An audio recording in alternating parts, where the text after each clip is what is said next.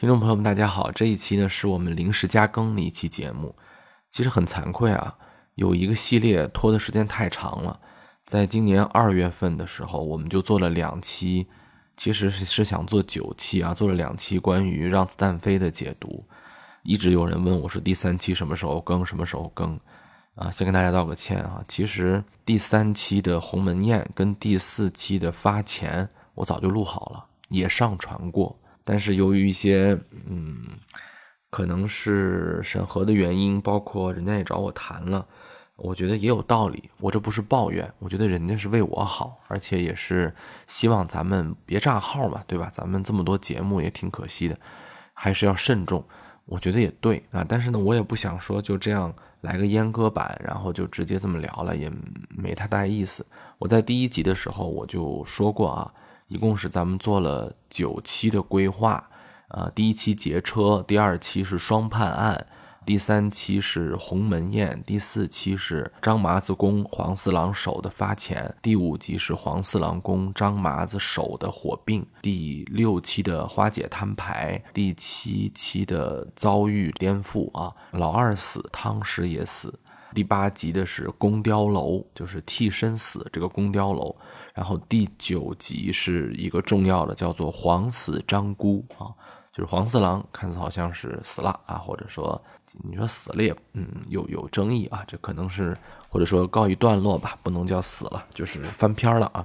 张麻子最后陷入了孤独，这是一共是九集嘛，但是我们只录到了第三集就不行了啊。其实我们笔记啊，包括我的那个稿子我都写好了。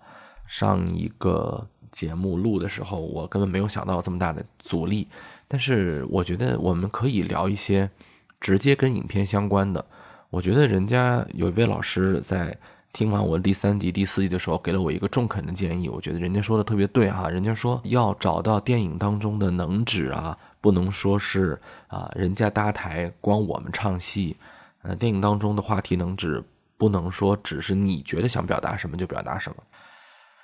嗯，我理解啊，因为我的风格就是过度解读嘛，越过度越开心。但是我也十分理解人家说的这个道理。我们就尽量来聊一聊吧。我们今天的话题呢是两想聊一些关于近几年这个让学啊，让子弹飞现在都快成让学了，让学特别红的时候，大家比较误读的几段内容。嗯，后来我也觉得很多让学有点变味儿了。那个我认为不叫过度解读，叫做浅薄解读。我觉得你在浅薄跟深层的过程当中都有过度的成分，深层的解读的过度呢，可能是。自己引发的太多。我前两天听了一个博客节目，是两个女主播聊的，他们聊的话题的由头都不是很高大上，但是内容非常好，是因为他们聊的足够深。但是有些浅薄的解读呢，是他不愿意往深挖，或者知识体系不够，他就是在那儿非常的曲解。你比如说啊，我们今天想聊几个可能曲解的地方。第一个就是我们在第二集聊的那个凉粉案，很多人其实这几年一直有啊，只要在网络上出现一些什么要解释一下啊啊，问出现一些质疑呀，然后就有人跳出来说：“哎呀，你看谁吃了几碗几碗粉啊？难道我们要证明自己吃几碗粉就要把自己肚子剖开吗？”不知道大家有没有听过类似这样的说法啊？就是他的意思，就是讲不要刨根问底，不要什么塑神又毁神，啊，不要去那么执着于真相。我都惊了啊！现在很多人天天在网上说什么什么软件是个粪坑啊，什么什么软件里面的评论令人发指。但是你看看这个大面积的评论都是你们这一头的，那那你是在骂谁呢？对吧？很多人说，哎呀，现在的网络上的人都怎么怎么样。但是你看看你们到底谁是主流？超多人就像水军一样啊，那其实不是水军啊，就是真情实感的表达，说六子吃了几碗粉是根本说不清楚的，就他不允许大家质疑真相，只要有人质疑说你这个是不是真的，你这个有没有造假呀？只要有人质疑，那你就是坏人啊，你就是胡万。那个被质疑的人呢，他就是六子。没有办法证明自己吃了一碗粉的，被逼着抛开长度的人，这完全是对这段的曲解。我们回顾一下，其实我怎么在第二集的时候，我们就重点讲过这个问题。胡万和武志冲他们逼着小六子来说自己是几碗粉这里面是正义问题吗？根本不是。如果说这里面只是一个真相讨论问题的话，小六子就不用死了。小六子为什么要死？是因为这里面是个政治问题。《让子弹飞》这部小说改编的电影，他把小说里头的很多情节弱化，然后姜文做了自己的一个。二次创造，但很大程度上其实是弱化了情节故事，强化了政治表达，这是我的一个底层逻辑，这也是我解读《让子弹飞》的一个宗旨。姜文作为那一代比较关注于社会的、比较关注于政治的导演，他的表达是不想那么蝇营狗苟的，不想那么张家长李家短的。啊，他不是谈啊，在这里谈哪个是真相啊，真相的表达啊，是不是被冤枉的人啊？我这个人冤不冤呀？是不是被欺负了呀？不是，他是在做政治的表达和影射。就是小六子和胡万在这里去拼的，根本不是吃了几碗粉，是我怎么在这场辩论当中，我怎么在证明自己吃几碗粉的时候，让自己身边的人变得多多的。呃，领袖讲了嘛，政治就是把。我们变得多多的，把敌人变得少少的，就是六子在把自己变得多多的这个问题上不如胡万，这是根本。如果用我们今天的话说，就是在争抢流量，是因为两拨人都想争抢流量，有一拨人争抢到了，有一拨人他陷于一种境地，他没有办法争抢，或者说他被堵上了嘴，他只能。剖腹，但是这个事情他觉得他能够争来大家对他的同情，但是他没有，根本不是说什么，哎，我我不能质疑真相。如果说现在有一件事情出来了，大家就去质疑他是是不是真的，然后就会有人出来说，有一大部分人乌泱乌泱的出来说，啊，那个被质疑的人他就是小六子，那就是完全反了。我们得看看到底是谁占有流量的多数，谁手握了点击量，是谁先挑起了这个事件，这个是最关键的。六子他是故意要去讲茶大堂去讲这个事儿吗？场所是最重要的，这场戏的关键就是他不在公堂，他在讲茶大堂。大家可能忽略了一个最基本的事实：当大家在讨论谁说的是真话，谁在追求真相的时候，你是在一个讲理的地方吗？不，你是在微博里，你是在互联网上，你是在评论区，你是在弹幕区，这些地方就是讲茶大堂。讲茶大堂根本就不是讲理的地方，它就是争夺谁人多谁人少的地方。所以千万不要搞混，质疑真相的人，他一条一条的质疑，细致的质疑。这个才是对的。胡万干的是这样的事儿吗？不是，胡万从头到尾干的都是说：我这儿人多，我人多就是欺负你人少。我为什么会人多呢？因为我掌握了核心故事。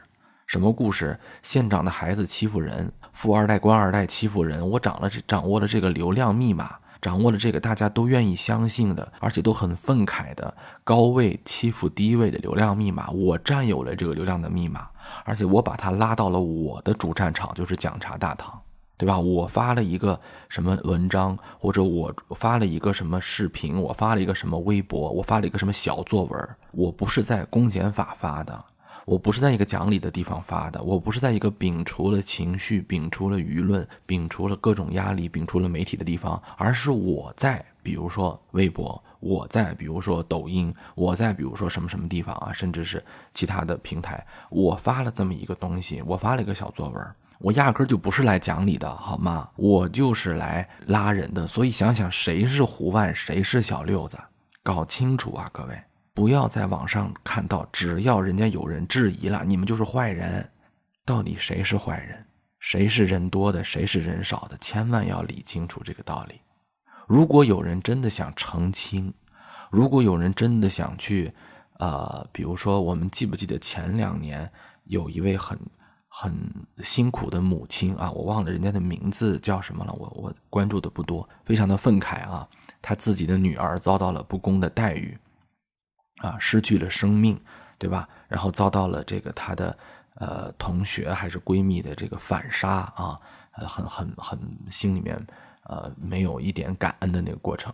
人家母亲选择的是什么？她首先选择的是去公检法系统啊，没有再说我只在网络上发篇小作文。你再想想，很多现在被实锤的那些所谓的公众人物，他们都首先是在公检法系统先去证明。如果是科学或者文学的这个造假，比如说抄袭案，那么我们先是要去做文学的公证，或者说科学的公证。就是你看看是不是讲理的地方。如果一个人从来就没有想过做这样的事情，而我只是在写个小作文，我只是在抛一个梗，我只是在发一篇什么什么东西，都是老狐狸，谁也别给谁下这个药。所以，我们讲张麻子为什么没有上来就直接打死胡万？如果张麻子在讲察大堂直接杀人，那他们将输得一败涂地。张麻子非常清楚。这根本就不是个公理正义的问题，这就是个政治问题。在那个电影当中是政治问题，在我们的现在的话说就是个流量问题。我们怎么能不做韭菜？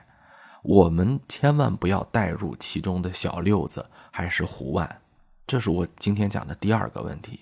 就看让子弹飞，很多人就把自己带入成张麻子，把自己带入成马匪，把自己带入成黄四郎，把自己带入成葛优，把带入成师爷。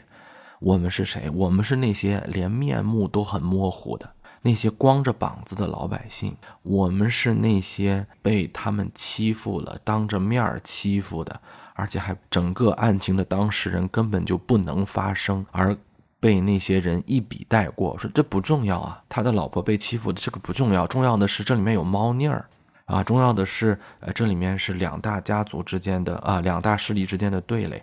我们带入的是这些人。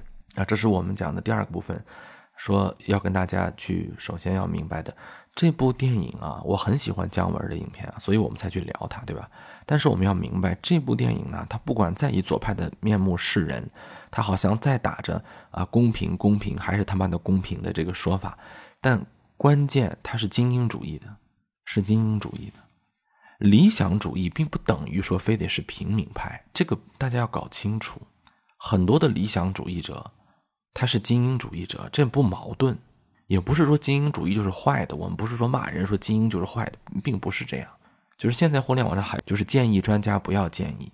那么我请问大家啊，建议专家不要建议，那专家干什么呢？嗯，专家的功能是什么呢？搞研究，别说话，别发声，让谁发声？自媒体啊，骗子呀，自媒体。你以为就比传统媒体就要高尚到哪儿去吗？有人说现在我们不相信传统媒体，传统媒体都很无良。我们不反对说有一些无良媒体，这个肯定有。那我们哪来的这个自信，就对自媒体就全盘相信呢？如果说专家里头有坏人，有没有？有，这肯定有。还有一些人冒充专家，那更得让专家发声啊！大家是不是讲想想是不是这个道理？如果有人。掌握了价值观的高地，他就不让你专家发声。那你想想多可怕！最后是这句话听得恐怖不恐怖？砸烂一切学术权威，要听老百姓的，不要听专家的啊！专家说的话都是错的啊，这是不对的。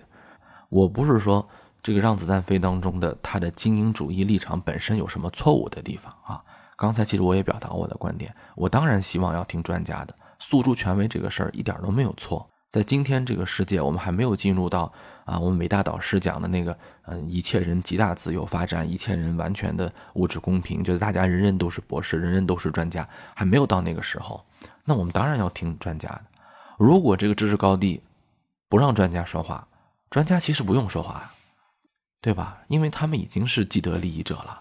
你出来说话是要承担很多责任，承担很多风险的。如果他们不说话，好，他们只是默默的去。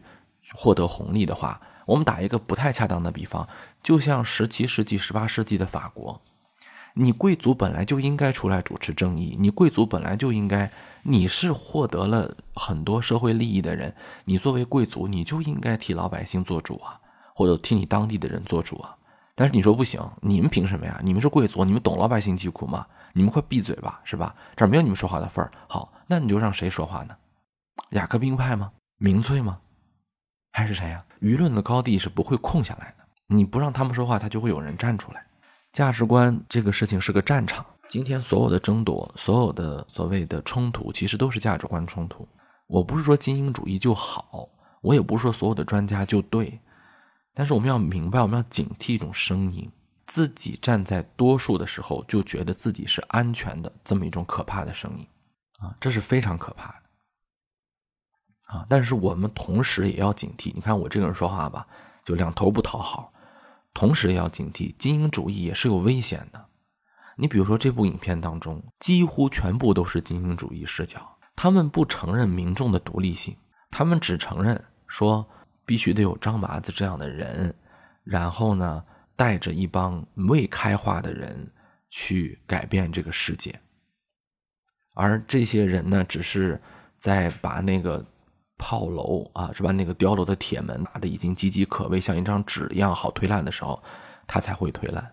啊，甚至他说第一个冲进来的人还是，呃，就是吴志冲，是就等于说是，嗯，临阵倒戈的人，啊，这件事情呢，我当时在聊那期节目的时候，其实也说了，后来没播嘛。我说这可能跟呃姜文老师对于解放战争期间的国民党的军队，啊，就是比如说解放总统府的那支部队，他就是刚刚投诚不久的部队的这个影射相关。我我这儿我也。嗯，不不那么铁口直断的说了，我觉得这么说也挺没意思的啊。就是这种东西，我原来说了很多，我现在也不太想说这些东西了。但是我总觉得这里面有一种叫做对民众的轻视。这个地方呢，我就推荐有一个美国人写的书。哎呀，完了完了，我这玩意儿又被会被人骂成这个崇洋媚外了啊！没办法，我我得说一下啊，我。就是前一段时间有一本书，我相信大家都听说了，挺火的啊，叫《被统治的艺术》，对吧？《被统治的艺术》它其实是一个田野调查，它不能算完全是一本书，它是个田野调查的报告吧，算。当然，它有一些结论，对吧？它整个田野报调查报告呢，虽然很有很细致的地方，以后我们会专门细致去说这本书。但我今天我提炼一个观点啊，我觉得整本书给我的一个启示，我不说人家这个写书的这位作者的态度。他给我的启示就是说，你千万不要小看老百姓，统治者，你有你的智慧，你是想把统治搞得神秘主义化。你看，在整个黄四郎跟张麻子的斗法当中，他们其实都是想搞神秘主义的，就权力神秘主义嘛。就大家想想，我们在那个老派的那种影片当中看到的啊，指点江山，激扬文字，具体这个仗仗怎么打的，这个呃粮食怎么算的，这个人怎么调的，他从来不演。反正他就是几个人谈笑风生啊，开开玩笑，咵，然后这个战争就打完了。他就是要把这个权力神秘主义化，因为你只要把权力神秘主义化了，你才能对于底层有一个威慑跟崇拜的价值在里头。哎呀，不能，我又不能多说了啊。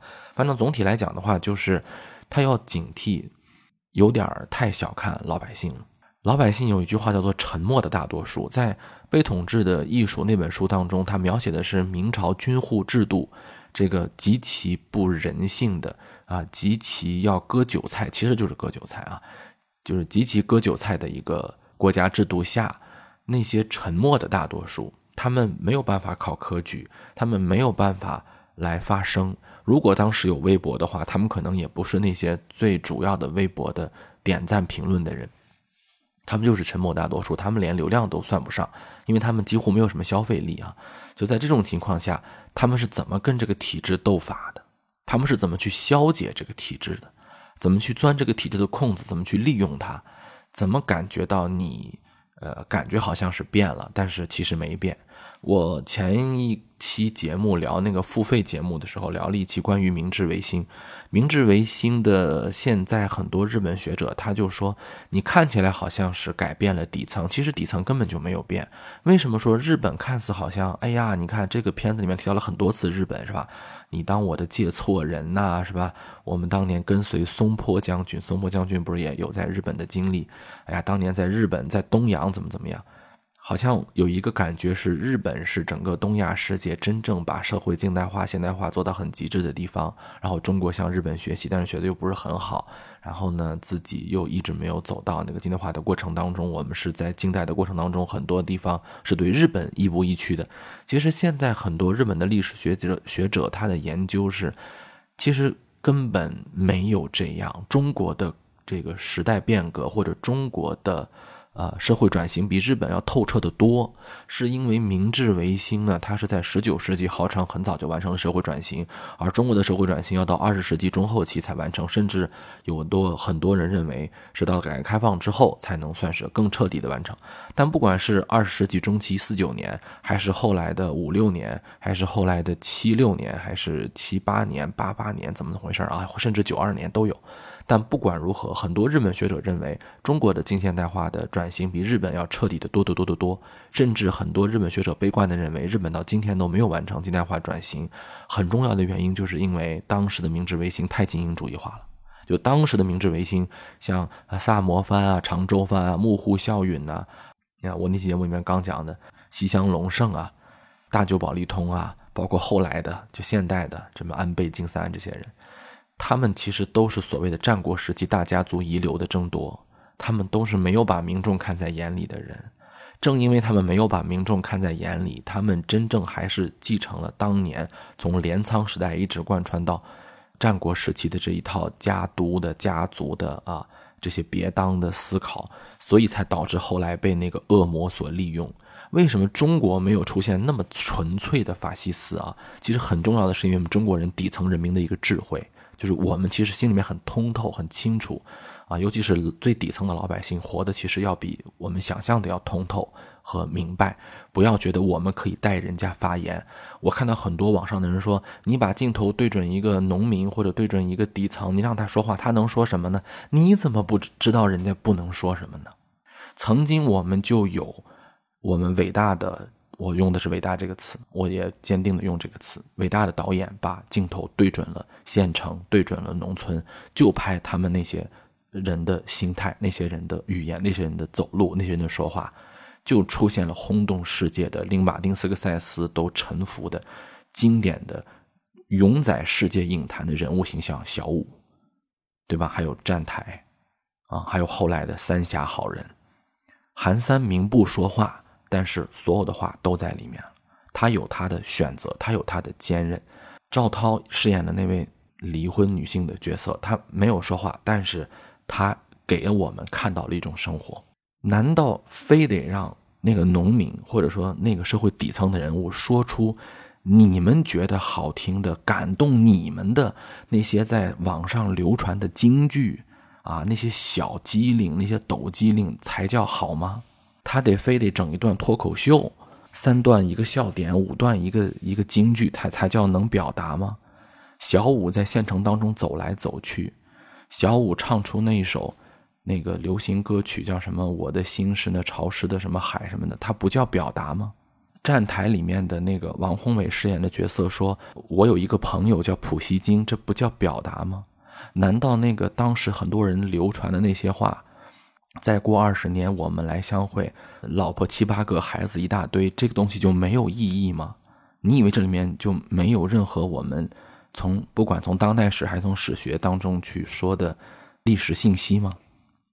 太狂妄了，一种小布尔乔亚的小资产阶级的精神感动，还拿出来说，一直拿出来说，十分的不懂人间疾苦吧。还有就是在影片当中有一个情节。鸿门宴这个情节，我当时讲了足足快一个小时啊！我总结一个经验：鸿门宴谁赢了？很多人认为鸿门宴是把黄四郎震了。我当时总结啊，鸿门宴他接下来的是发钱，发钱是张公张就是张麻子先攻，然后呢黄四郎再攻。为什么张麻子要攻？因为他们已经露馅儿了。在鸿门宴之后，首先露馅的是你们。革命阵营内部，就是在黄四郎看来，他找到了，他通过这次鸿门宴，他十分清楚的找到了汤师爷跟张麻子的那个分歧，就他知道你们这个时候还没有革我命的这个实力和自觉，而张麻子在这里呢，他甚至错误的估计了他对于黄四郎的这个威慑力。黄四郎说他曾经见过张麻子，这个事情是一个他看到了。张牧之他才说的吗？不是，他是一个老科了。这句话已经说过很多次了。就是大家能注意到吗？这个影片电影在讲鸿门宴的时候，它是有一个分水岭的。分水岭在哪儿呢？分水岭在张麻子说不用还钱，我们就要接腿这个事情之前后，之前整个影片的调度，它的那个影片是围着三个人转的，哇，一圈接着一圈，一圈接着一圈，那个画呀，就像京剧当中的那个二进宫一样，这是一个中国传统戏剧的表达用的东西，叫顶针就是我这个角色说的第一句话的最后一个字，下一个人物。说的第二句话的第一个字要重叠在一起，这是从京剧的传统唱词当中，你去听那个京剧《二进宫》，里面就是这么唱的，啊，它这是一个传统技法，在现代京剧，在样板戏当中也有去记载的这个部分。比如说智斗，你去听智斗那场戏，你就能明白，智斗那场戏，刁德一、呃阿庆嫂跟呃这个胡司令吧，他们之间几乎就是自头咬自尾。而且它也有节奏，它中间这个分界线是什么？从一个快板变到了一个慢板，这个女人不寻常。而这个鸿门宴其实就是模仿了智斗的这个戏，但是之前都很顺，因为之前的那一套科就是我先给你两个选择，我知道你会选第二个，第一个你根本就不会选，我是来吓唬你的，而且我告诉你我是有最优解的，只不过你不敢选而已，所以你就挣不了我这个钱。对吧？就是我跟你讲张麻子的这个恐怖，因为我们后来知道啊，他是有一个傀儡张麻子的，但是他没有想到啊，在这里呢有一个转折，是张麻子他看到了汤师爷已经开始露怯了，他看到了汤师爷的这个摇摆，而这个时候他必须采用极近的极左的措施去止住汤师爷的这次摇摆，否则汤师爷就倒过去了。他这个话说的百分之八十是给汤师爷听的，根本就不是给黄四郎听的。然后他就跟汤师、跟二位说：“要不就你们聊，要不咱们就聊接腿的事儿。”从此之后呢，这个慢从啊二黄西皮就变成了一个念白了，就像京剧当中可能前面是流水版，然后到这儿就开始念白了。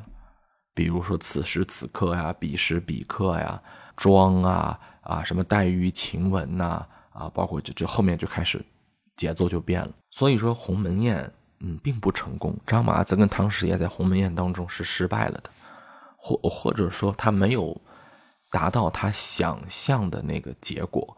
当然，这也是整个影片的一个拐点啊，因为在这之后，汤麻呃那个张麻子有一个非常罕见的内心独白，在姜文电影当中啊，人物内心独白。运用的非常多，但是请注意，在《让子弹飞》当中用的很少。这也是为什么，呃，有人说《让子弹飞》受到大众的喜欢，因为它简单嘛，或者说它不需要你想那么多。这也是为什么让学这么发达。大家有时候心里面想想，如果你发表的那个意见，你持有的那个观点是大多数人持有的，不要那么开心，好吧？它不一定是错的，这肯定有对的时候。人民群众。的话不一定是错的，这肯定是，但是它也不是说就那么的安全。就让子弹飞肯定是好电好电影，但是在我这里啊，就是姜文的前三他都排不到。这是当然审美无争辩，这只是我个人的怪癖审美而已，供大家批评。这里面呢，嗯，姜文很少用自己内心独白，整个让子弹飞用的很少。大家可以想想其他的很多电影，他大段大段的在自己对镜说话。或者，或者是背后音，或者自己聊天，或者是或者一个人叨叨念念。姜文在啊，就是张麻子在鸿门宴回来之后，他自己说了一段话，什么？他说：“我为什么上山当马匪？就是跟这帮人玩不起。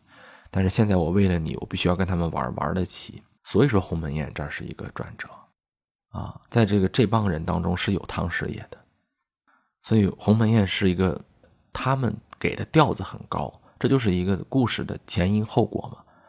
去的时候给了观众很高的期待，是什么？刘邦见项羽嘛。刘邦见项羽是刘邦完胜嘛。但是后来结果是什么？结果是在这里姜文才知道他已经被人看穿，甚至已经被人控制啊，而且已经走了下风，他必须要翻过这一城来，否则他就被人家拿捏了。在鸿门宴当中啊，我这儿也多说两句。我为什么要说这个鸿门宴？鸿门宴。刘邦赢了吗？有人说鸿门宴，有人说啊刘邦特别的厉害啊。鸿门宴有很大程度上是《史记》的一个再创造，或者说它是一个史记的再嗯塑造，不能说它是百分之百的真实历史。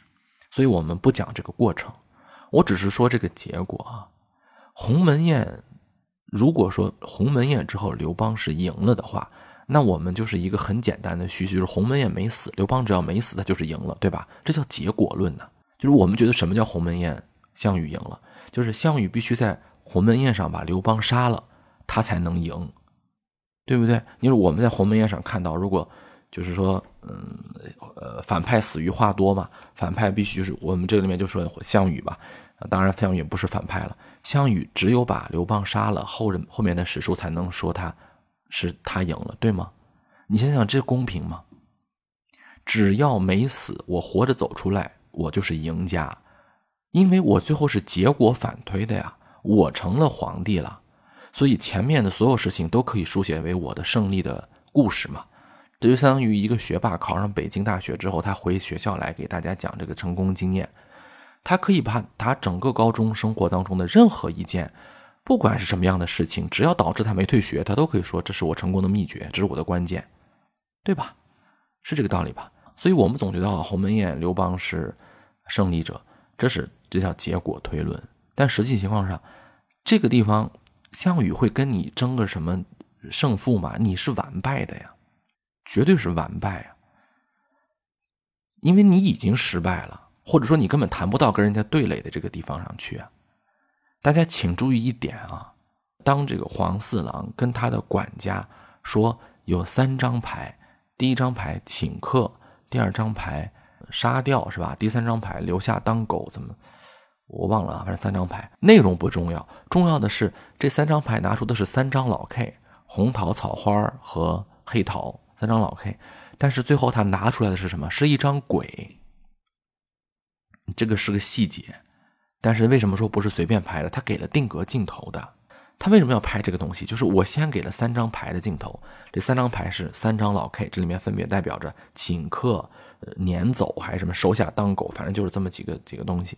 但最后他拿出来的说不是请客，但是他拿出来张请客的时候是拿出了一张鬼，什么意思？就是牌全在我这儿，就没有跟你下牌，就没有跟你这个打牌的这个可能性，对吧？三张老 K 大猫全在我这儿，而且说我这张鬼牌。我们这个鸿门宴其实试探你的，还有人说他们已经进了碉楼了，我直接杀了黄四郎不就行了吗？从一开始去的时候他就没有打算杀黄四郎啊。如果说他去的时候杀就打算杀黄四郎的话，那你想想，如果黄四郎不请你怎么办？啊，没有这个鸿门宴怎么办？你是不是还进不了碉楼？还有就是最后结尾处，最后说一点，咱们就就就结束了。最后说一点，嗯。整个这部影片在结尾处有一个令人的，其实这都不叫隐喻了，很明显的一个比喻，就是孤独的革命者嘛。他例子就是说，你看这些人都离我而去了，他们都去了上海，去了浦东，而且呢，这黄四郎也在嘲笑我啊，老汤的衣服，黄四郎的样子，他还会继续的作恶啊，他觉得没有你很重要，其实没有你一点都啊，就是说怎么说呢，就不会没有你。就感觉跳入了一个历史的循环，很多人是这么解释的，这么解释就是十分的符合我们叫怎么讲啊？啊，说书人的那种想法。说书人是什么想法呢？就是我们老百姓最理理解的那个故事，就是还是你们大人物说了算啊，我们小人物还是没有出头之日。你看啊，有时候我们人类就是这样的啊，尤其是我们有时候很多观众就是这样。你在一个幕墙的观影过程当中，对我用的就是幕墙，啊，你你希望谁谁谁特别厉害，你希望谁谁谁惊天大老爷，你希望谁谁谁拯救你，啊，你在一个特别幕强的观影的情绪当中，最后你还要自怨自艾的说说，你看还是他们强人说了算，还是有钱人说了算，张麻子是呃孤独的，这个时候你又带入张麻子跟你是一起了，我还是那句话，千万不要忘了。我们不是张麻子，在历史当中，我们既不是张麻子，也不是黄四郎，甚至不是胡万，甚至不是武志冲，甚至也不是六子啊，甚甚至也不是老三，也不是花姐，连花姐我们都不是。我们是谁？我们是影片当中那些光着膀子的，这个拿着个枪跟人家瞎跑的那种没有面目的那种让跪就跪，不让跪就不跪，那种老婆被人欺负了也不敢说话的，就这种底层人形象。这个时候你不用代入啊，说什么？张麻子强行跟你就一头的不是。他讲的是一个是什么呀？他讲的是个叫理想主义者和现实主义者之间的那个冲突，或者叫做存在主义跟虚无主义之间的斗争。因为最后那个黄四郎不是问嘛，说嗯，钱归你，我没有意见，为什么要散给他们？这就是功利主义的问法。因为在黄四郎的理解体系当中，他是没有理想主义的这个理解世界的方法的，他无外乎就认为这个钱啊。它就是一个流动的资本，它就是不管今天在我这儿还是今天在你这儿，谁掌握的这个钱，谁掌握的资源，谁就掌握话语权呗，不就是这样吗？你不就是要取代我吗？而理想主义者认为什么呢？理想主义者认为我是要打碎历史的车轮，我要打碎历史的车轮的时候，就是我要把你们赖以生存的这个金钱啊，这个东西给彻底没有掉，因为你们是靠这种资源的获得。或者叫既得利益占有高位的，那我只要把这个既得利益跟这个资源打掉，打到一个化整为零的过程的话，那不就没有你了吗？那么就没有这个所谓的碉楼也好，四郎也好，鹅城也好，对吧？县长也好，不就没有这些了吗？也没有这些家族了吗？但最后的结果是什么？最后的结果是你也很没落嘛，你还是想成为黄四郎吗？如果你不想成为黄四郎，你怎么能看到火车上那个黄四郎呢？黄四郎死了，汤师爷也死了，你看到的是谁？你看到的是你自己的倒影，你看到的是魂灵，你看到的是那个在上空游荡不散的，是其实是你心中的恶，是你看到了花姐离你而去，你兄弟离你而去之后。你自己真正心中最底层的欲望，你显现出来了。当你觉得你在做成一个事儿的时候，当你觉得你要让啊这个黄四郎不存在的时候，你干了很多很多事情。你觉得你在被事情所推动，可是你心中的底层那个东西你没有意识到。最后，那个梦境般鬼魅的形象出现，就是那样子，不用装，那就是你。好。这期节目我们就聊到这里，下一期我们再见。